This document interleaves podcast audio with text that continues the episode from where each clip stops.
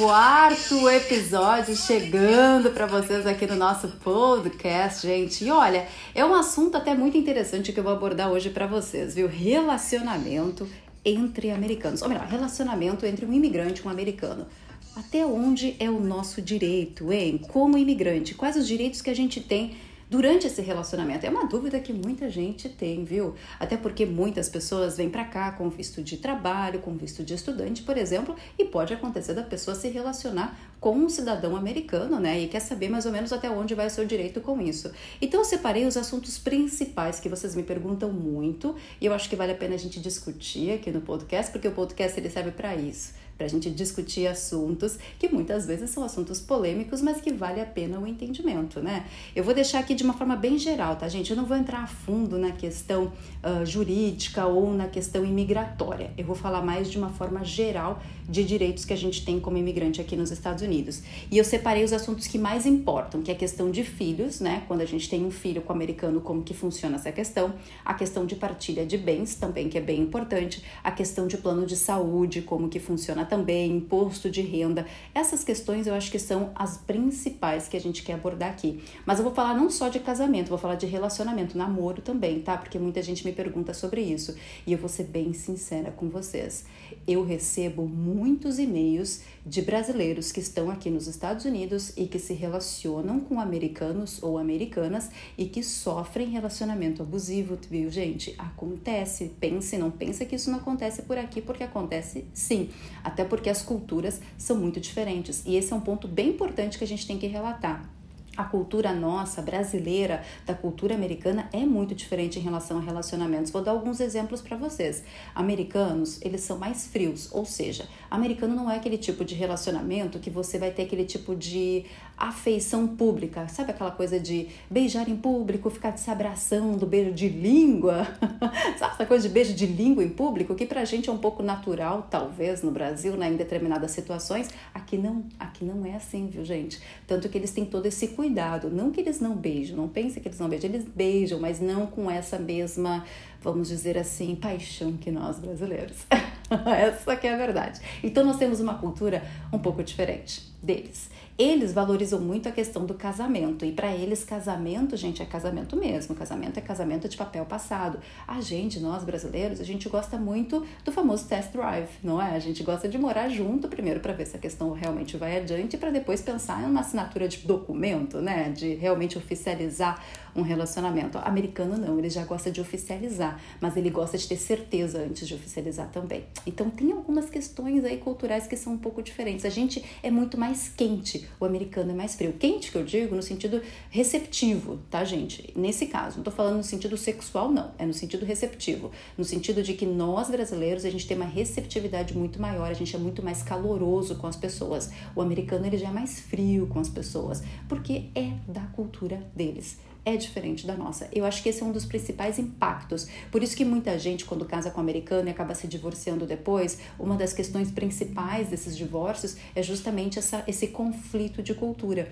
Acontece e não é pouco tá bom? Só para vocês saberem, não é pouco. Como que se trabalha esse conflito de cultura? Conversando muito. Eu acho que um relacionamento tem que ser na base da conversa. Você tem que explicar para o seu namorado, para o seu namorado não, para o seu marido, para sua esposa, o que tipo de pessoa, que tipo de relacionamento você busca, ele vai te explicar o tipo de relacionamento que ele quer ter também. Vocês têm que entrar num consenso. Eu sempre digo, tem que entrar num consenso. Não é fácil, nenhum relacionamento é fácil, nem entre brasileiros e nem entre brasileiros e americanos. Porém, a gente tem que tentar sempre conversar. Eu acho que a flexibilidade que é o ponto chave de qualquer relacionamento.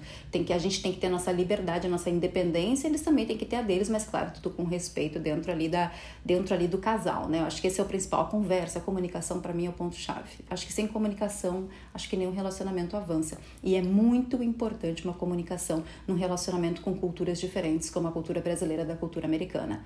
É o ponto chave, é a comunicação. Porque a partir do momento que não tem comunicação, realmente vai gerar brigas, vai gerar desentendimentos e vai gerar um divórcio. Essa, essa, essa é a questão. Mas vamos falar um pouquinho mais sobre isso. Dani, se eu namoro um americano, por exemplo, o que acontece comigo? Tô namorando um americano e sei lá, por qualquer motivo, o americano me faz, eu, tenho, eu entro num relacionamento abusivo, principalmente psicológico. Não tô falando de agressão, tá? Tô falando da questão psicológica. Eu entro num relacionamento abusivo e o que acontece comigo nesse caso? Na verdade você vai ter que terminar seu relacionamento. Começando por aí. Se você tá num relacionamento abusivo, que a pessoa realmente tá fazendo uma pressão psicológica com você, você tem que sair. Tem que cair fora de uma vez por todas. Eu sei de muitas meninas que ficam em relacionamentos assim e eu recebo e-mails depois, e-mails enormes, tipo Bíblia, contando a história, dizendo tudo que estão passando, mas não querem sair porque já estão dentro desse relacionamento abusivo. Só que você não tem direito a nada se você está num relacionamento abusivo enquanto você namora alguém. Porque você só vai conseguir entrar com um processo de visto, vamos supor um visto Somente se houver agressão física, viu, gente? Só com agressão física que você consegue efetivamente entrar com o processo de visto U. Porém, se você está sofrendo um abuso psicológico de um relacionamento com um americano, você pode pedir acompanhamento psicológico através do do consulado brasileiro aqui nos Estados Unidos. Tem que ver o consulado mais próximo de você e pedir orientação jurídica e orientação psicológica para isso, tá? Que eles vão orientar você sobre o que vocês devem proceder. Mas, por lei, vocês não têm direito a um green card, por exemplo. Não, não tem direito a green card porque você sofreu um abuso psicológico, a não ser que a pessoa te agrediu. Aí, neste caso, sim. Nesse caso, você entra com processo de visto U que leva a um card também. Só que o visto U tem que ter agressão física e tem que ter tudo comprovado, gente. Tudo comprovado, tudo direitinho, bonitinho como tem que ser, porque sem provas também você não vai conseguir comprovar para a imigração que houve, né, esse crime. Então tem que ter o report da, que é o BO, que a gente chama aqui nos Estados Unidos, chama de report, mas é como se fosse um BO.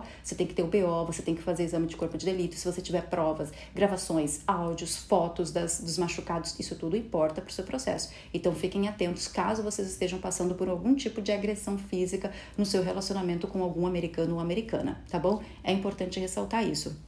Mas vamos supor que você casou com a pessoa. Aí você casou com a pessoa e por qualquer motivo que seja, a pessoa não quer entrar com o processo de green card para você, porque acontece isso também, viu, gente? Tem pessoas que casam americanos e o americano ou a americana não quer entrar com o processo do green card. E para você ganhar o green card, ele precisa entrar com o processo do green card, porque ele é o, o seu patrocinador de green card. O seu primeiro green card, o patrocinador é o americano. Então, se ele não entra com o processo, você não ganha o seu green card. E eu vou dizer para vocês que eu conheço muita gente que é casada com um americano aqui nos Estados Unidos e que não tem green card, viu? Acontece também. Primeiro porque tem que ter dinheiro para poder comprar, para poder pagar as taxas do green card. Tem que ter dinheiro, primeira coisa. Segunda coisa é que muitas vezes o próprio americano não quer entrar com o processo de green card. Ah, porque talvez ele está em débito com a Receita Federal dos Estados Unidos, ou porque ele cometeu algum tipo de crime, ele não quer se expor, esse tipo de coisa. Acontece, tá? Acontece muito. E se ele não entrar com o processo de green card, não adianta, não adianta nada você só ter a sua certidão de casamento, porque não vale nada, ela não vai te dar green card. Quem te dá green card é sim o americano e ele tem que entrar com processo na imigração para você ganhar esse green card. Isso é bem importante ressaltar porque muita gente não sabe. Vocês não sabem também, mas eu vou ressaltar. Aliás, algumas pessoas já devem saber porque eu já comentei isso no meu canal, mas vale a pena reforçar aqui no podcast também. O americano, para ele poder ser seu patrocinador de green card através do casamento, ele tem que ter, ele tem que estar trabalhando, ele tem que ter renda, gente. Ele tem que ter feito a declaração de imposto de renda dele. E não só uma declaração, tem que ter a declaração dos últimos três a cinco anos de preferência, viu? Então é importante também a pessoa que você casa ter a declaração certinha com o governo. Se ela não declara, ela também não consegue entrar com o processo de green card para você e aí você não vai ter direito a um green card, tá? Mas já aconteceu casos de pessoas que o, o, o, o americano, no caso, ele, não quis entrar com o processo de green card e a pessoa sofreu uma agressão neste meio tempo. O que, que acontece nestes casos? Dani, a pessoa entra com visto U porque ela não tem o green card, mas ela é casada com um americano e sofreu uma agressão deste americano. O que acontece com ela? Ela não precisa entrar com visto U, não, gente. Ela pode entrar direto com o processo de green card sem ser por visto U porque ela já está casada com um cidadão americano. Aí ela entra e pede a solicitação do green card por violência, violência doméstica, entendeu? Então também tem essa possibilidade. E eu sei de casos também de meninas que passaram por essa situação e hoje já tem o green card delas, independente do marido. Inclusive são divorciadas já do, do marido. Então aconteceu, acontece e você tem direito ao seu green card sim, caso você sofra uma violência doméstica e você ainda não entrou com o processo de green card através do seu marido ou da sua esposa. Enfim, Vale o alerta também nesse caso. Em relação aos filhos, essa perguntinha hum, é bem complicada. Eu sei que é uma das coisas que a maioria das pessoas pensam, a maioria pensa nessa questão principal dos filhos, né? Por que, que a, a, maioria pensa nisso? Porque quando você tem um filho, você sempre fica com aquela dúvida: ah, e se eu me divorciar do meu marido, eu posso ir com meu filho para o Brasil, voltar para o Brasil e ficar no Brasil por um tempo? Como que fica essa questão da guarda? Como que fica essa questão do processo em si? Essa é uma questão bem delicada, gente, super delicada. Por quê? Primeiro, porque são duas pessoas responsáveis pela criança, porque são pais, né? É o pai e a mãe. Então são duas pessoas responsáveis pela criança.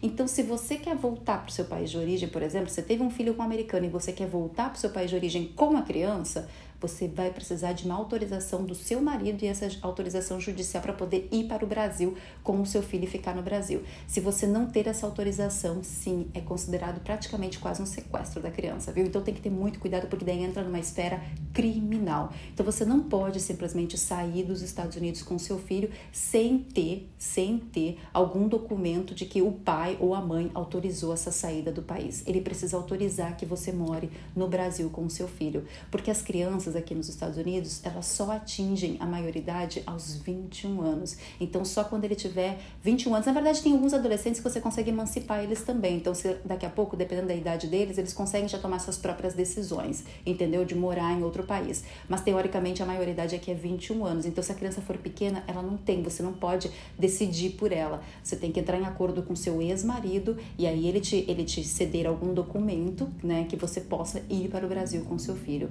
Essa é uma questão questão bem delicada mesmo. Tem que cuidar porque se você não faz isso, ele pode te denunciar e aí entra a Interpol nestes casos, aí entra numa esfera criminal. Então tem que cuidar muito isso, tá, gente? Cuidem bastante com essas questões. Questão de filho, sinceramente falando, eu acho que esse é o maior medo de qualquer pessoa, né? Principalmente das mulheres que casam com americanos, porque elas ficam com medo daqui a pouco acontece qualquer coisa, sei lá, o marido bate, o marido tenta, sei lá, fazer alguma coisa contra a vida dessa pessoa e ela fica, como ela não tem família, não tem suporte de ninguém aqui, ela fica desesperada. A primeira coisa que ela pensa é pegar a criança, vou pro Brasil, lá é minha família, meus amigos estão lá, enfim, lá eu vou ter suporte. E aí não tem como fazer isso quando a criança é pequena, né, gente? Tem que, quer dizer, ter tem, só que você tem que conversar com seu agressor, enfim, aliás, você vai ter que conversar com seu marido, né, para poder vocês tomarem uma decisão em conjunto e fazer isso. A questão principal, vamos entrar agora numa questão um pouquinho mais, mais mais detalhista nesse caso. Quando envolve uma agressão, por exemplo, ah, o seu marido bateu e por causa disso você quer voltar para o Brasil com o seu filho, nesse caso você pode sim, tá, contatar um advogado da esfera familiar e aí você entrar com algum tipo de processo para poder levar seu filho para o Brasil, porque daí teve uma agressão, mas tem que comprovar, tá? Teve uma agressão, tem que comprovar. Agora, se não teve agressão nenhuma, você simplesmente só se divorciaram, sei lá, porque não deu certo mesmo, por qualquer outro motivo que não envolva uma agressão, aí nesse caso você tem que ter autorização do do seu ex-marido para poder viajar para o Brasil. Caso de agressão um pouco diferente. Então vale a pena também ressaltar aqui. Caso de agressão um pouco diferente, entre em contato com o advogado que ele vai saber exatamente que tipo de processo você pode fazer, tá? Nestes casos em específico. Mas quando envolve criança é muito mais delicado. Então vale o alerta para vocês também. A questão do plano de saúde, como que funciona, Dani? Plano de saúde, quando você é casado com um americano, vocês fazem juntos, tá, gente? É o plano de saúde em conjunto, é o casal e se você tiver filhos, a família, entendeu? Então o plano de, o plano de de saúde é em conjunto. Você faz o plano, geralmente os planos vão variar os valores de acordo com a renda do casal. Então, quanto mais dinheiro, quanto mais renda anual você tiver, você e seu marido, mais caro fica o seu plano de saúde. Uhum. Agora, se você, por exemplo, ah, nós não fazemos muito dinheiro anualmente, aí mais barato fica o seu plano de saúde. Lembrando que é obrigatório ter plano de saúde aqui nos Estados Unidos, porque se você não tem, na hora que você faz o seu imposto de renda, você recebe uma multa aqui, se caso você não tiver. Então é importante ter. Só que vocês fazem em conjunto. Então, vale isso. Quanto maior for a renda do casal, mais caro fica o plano de saúde mensal para a pessoa, tá? Aliás, para o casal, não para a pessoa, para o casal mas é feito em conjunto. Mesma coisa a declaração de imposto de renda. Geralmente a gente, geralmente os, os, contadores sempre orientam a fazer em conjunto o casal, tá? O casal ah, separa as suas, as suas contas, vê direitinho qual foi sua renda do ano, uh, né? Que a gente chama, a gente não chama de olerites no Brasil, a gente chama de olerites, mas aqui a gente tem os extratos tudo certinho das comprovações de quanto que você ganha por, por mês, enfim, até para poder contabilizar isso no final do ano. E aí a sua empresa faz um report para você, te entrega uma declaraçãozinha dizendo quanto que foi que ela te pagou no ano ano. E isso você usa para declarar seu imposto de renda. Os contadores sempre pedem que a gente faça a declaração em conjunto quando você é casado com um americano, tá? E aí a dedução desse imposto de renda e o retorno que você vai ter, porque algumas vezes você ganha o dinheiro de volta, assim como no Brasil, vai depender da renda, da renda que você teve no ano, tá? Porque você vai ter que pagar e talvez, talvez você vai ter que pagar e talvez você, você possa receber. Então vai depender muito da renda do casal. Mas geralmente imposto de renda é feito em conjunto quando você é casado com um cidadão americano, tá? Uma questão bem importante também, que vale a pena a gente questionar aqui, é, por exemplo, tem muitas mulheres que casam com americanos e ficam dependentes deles, porque você sabe, quando você casa com um americano, ele é seu patrocinador de green card, do seu green card temporário de dois anos. É ele o seu patrocinador. É ele que assina a documentação para imigração, dizendo que se responsabiliza pelos seus primeiros dois anos aqui. A questão é que muitas mulheres não trabalham, tá? Enquanto muitas, não estou dizendo todas, vamos deixar bem claro aí, não todas. Algumas mulheres não trabalham quando elas casam com americanos. Aí, nesses dois anos que é o green card temporário, elas podem aplicar para o de 10 anos. Quem tem renda, por exemplo, eu, Dani, eu tenho minha renda própria. Então, no meu green card de 10 anos, eu, meu marido não aplicou. Quem aplicou fui eu, somente eu que aplico. Por quê? Porque eu tenho renda e eu comprovo a minha renda através do meu imposto de renda, através da minha empresa, através do meu faturamento, enfim. Então eu sou minha patrocinadora do meu green card, do meu segundo green card. Meu marido não entra. Agora tem casos de mulheres que não trabalham, aí o marido vai continuar sendo patrocinador do green card de 10 anos dessa pessoa, quando eles entrarem com o pedido. E tem que entrar com o pedido do green card de 10 anos assim que termina os seus dois primeiros anos. Se você não faz isso, eles entram com processo de deportação para você, tá? Então tem que fazer. Mas vale a pena também fazer esse parâmetro para as pessoas, porque muitas mulheres não têm renda, então dependem do marido até na, na segunda aplicação do Green Card. Por isso que é um pouco complicado, por isso que é importante, já que você ganhou o seu Green Card, nesses dois anos você tentar fazer sua própria renda, porque daí quando você aplicar para o seu outro Green Card, você aplica por você mesmo, sem precisar usar o sponsor que é o seu marido, entendeu? Porque querendo ou não ele fica responsável e aí quando ele fica responsável fica difícil você argumentar um divórcio também, né, gente? Tem isso também que é importante. Mas vai, fica aí só para vocês entenderem, é um pouco complexo. Eu tento explicar da melhor forma possível aqui no podcast, no canal também, essas questões mais imigratórias, mas é complexo de explicar. Mas eu gosto de dar um resuminho só para vocês entenderem, tá? Que isso acontece. Acontece sim de mulheres que acabam dependendo dos seus maridos até no segundo green card e eles têm que aplicar como sponsor também delas, entendeu? Acontece. Uh, vamos falar de que mais? Agressão, já falei? Já falei sobre agressão, violência doméstica também já falei, que eu acho que é importante falar. Partilha de bens. Hum, assunto interessante. Afinal, se eu sou casada com um americano, né, ele tem direito, ao, eu tenho direito aos, aos bens dele, ele tem direito aos meus bens. Na verdade, tudo que vocês conquistaram durante o casamento, sim, é feito partilha de bens. O que é conquistado antes do casamento, não. Mas o que é conquistado durante o casamento, sim. Aí tem a partilha de bens, assim como é no Brasil também, né? No Brasil também tem essa questão. Ah, se você tem uma empresa, por exemplo, claro que ele vai ter direito à sua empresa, mas num processo de divórcio, por exemplo, de um americano, se você tem uma empresa aqui nos Estados Unidos, você pode sim pedir, se você caso está terminando o seu casamento de forma amigável, você pode pedir para o seu ex-marido, ex-esposa, por exemplo, assinar um documento na qual ela abre mão da sua empresa. Ela não vai ter nenhum tipo de controle societário, nenhum tipo de porcentagem na sua empresa. É possível fazer isso também caso você tenha em uma situação amigável, né? Tem casos que não são amigáveis, então a pessoa quer mais é ferrar com a outra, na verdade, né?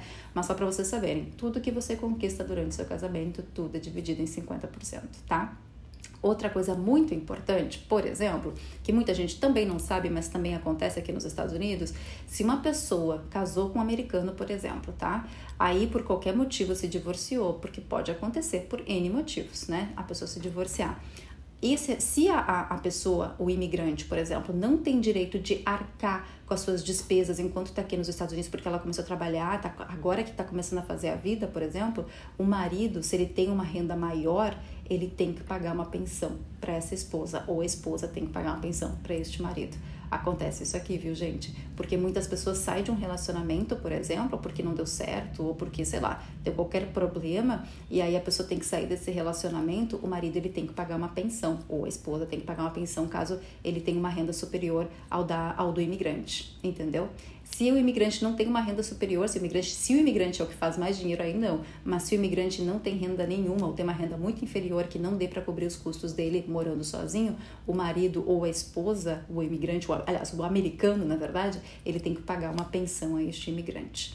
Enfim, são detalhezinhos que vale a pena, que eu sei que são por curiosidades. Lembrando que eu não estou entrando na esfera jurídica do negócio, eu estou entrando mais realmente explicando alguns pontos de como que acontece. E eu acho que vale a pena porque são curiosidades que vocês têm e vale a pena a gente discutir aqui porque a gente nunca sabe, daqui a pouco vocês vão se relacionar com um americano ou com uma americana aqui. E eu acho importante vocês saberem os direitos de vocês nesses tipos de relacionamento. Lembrando mais uma vez que se você se relacionar com um americano ou com uma americana e você sofrer qualquer tipo de violência, violência doméstica, sempre, sempre chame a polícia e faça o report, o BO na polícia, gente. Não deixa passar. Relacionamentos abusivos é a mesma coisa. Tá passando por relacionamento abusivo, denuncia. Não fica nessa só por causa de um green card, tá? Não fica nessa por causa de um green card. Denuncia, você tem os seus direitos e é importante. Não tenha medo. Ah, mas eu sou imigrante. Se eu denunciar o americano, quem vai, ser, quem, vai, quem vai se ferrar sou eu porque eu sou imigrante.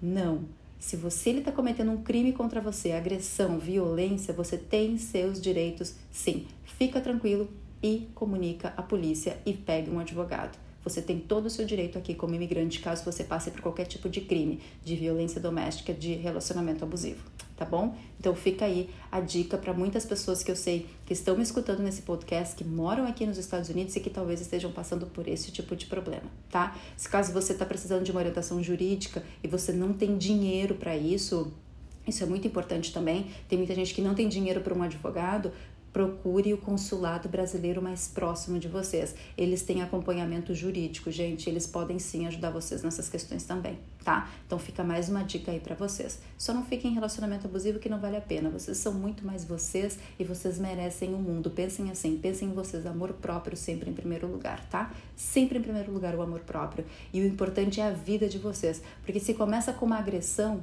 daqui a pouco vira no quê? Né? A gente nunca sabe. E a vida de vocês que está em jogo. Então não deixa, não.